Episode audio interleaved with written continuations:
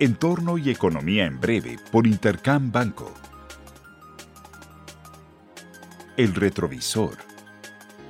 El reporte de empleo en Estados Unidos confirmó un enfriamiento del mercado laboral durante el mes de agosto tras la creación de 315 mil empleos y una tasa de desempleo que se elevó sorpresivamente a 3.7%. Los datos comienzan a dar señales de debilidad en el mercado laboral, algo que fue bienvenido por los mercados y es una buena señal para la Fed en su combate a la inflación. Mientras tanto, en Europa la inflación alcanzó un nuevo récord de 9.1% anual, con señales de un alza cada vez más generalizada en los precios. En China, los PMIs oficiales confirmaron importante debilidad de la actividad económica en agosto y las nuevas cuarentenas en el país amenazan con afectar el crecimiento aún más para los próximos meses.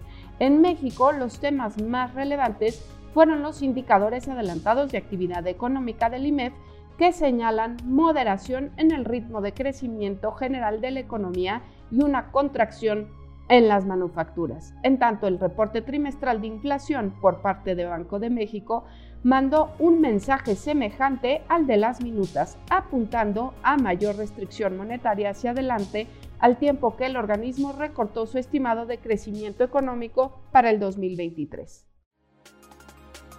Panorama. Esta semana se llevará a cabo la reunión de política monetaria del Banco Central Europeo. Se espera que la autoridad monetaria eleve agresivamente las tasas de interés para contener un problema de inflación preocupante en el viejo continente. Los mercados anticipan con al menos 60% de probabilidad un incremento de 75 puntos base a las tasas a medida que el Banco Central Europeo busca evitar quedarse rezagado en el combate a la inflación. En Estados Unidos se publicará el ISMN del sector servicios, del que se espera desaceleración moderada a pesar de que otros indicadores adelantados ya señalan contracción en el sector.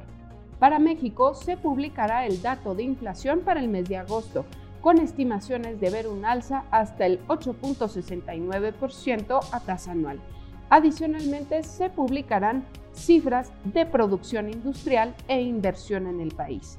Finalmente, en China se publicarán datos de inflación y de balanza comercial para el mes de agosto.